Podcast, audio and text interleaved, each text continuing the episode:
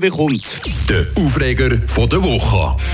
Als Kind da habe ich mich ja noch gefreut auf die Post. Wenn man mal irgendjemand ein Kärtchen oder ein Brief geschrieben hat, meistens so etwas Positives drin. Mittlerweile muss man sagen, beim Älterwerden habe ich auch gemerkt, hey, Post bekommen, das ist jetzt nicht das Beste vom Tag, oder? Meistens Werbung oder Rechnungen. Und da haben wir ja an unseren Briefkästen meistens so einen Sticker drauf mit «Bitte keine Werbung». Unser stumme Wächter gegen eine Papierflut in unserem Briefkasten. Doch die Post schert sich nicht immer drum. Vor allem, wenn die Wahlen anstehen. Dann wird nämlich unser Sticker einfach ignoriert. Besonders, wenn es um politische Botschaften geht. Und die sind erlaubt. Egal, ob man jetzt einen Sticker am Briefkasten hat oder nicht.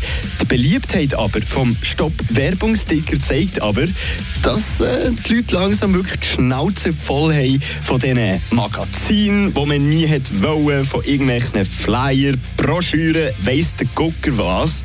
Und das Lustige ist, wenn die Werbung nicht speziell an uns adressiert ist, mit unserem Namen und Adresse etc., dann dürfte die Post, wenn man den Sticker aus dem Briefkasten dran hat, die Werbung eben nicht drin tun.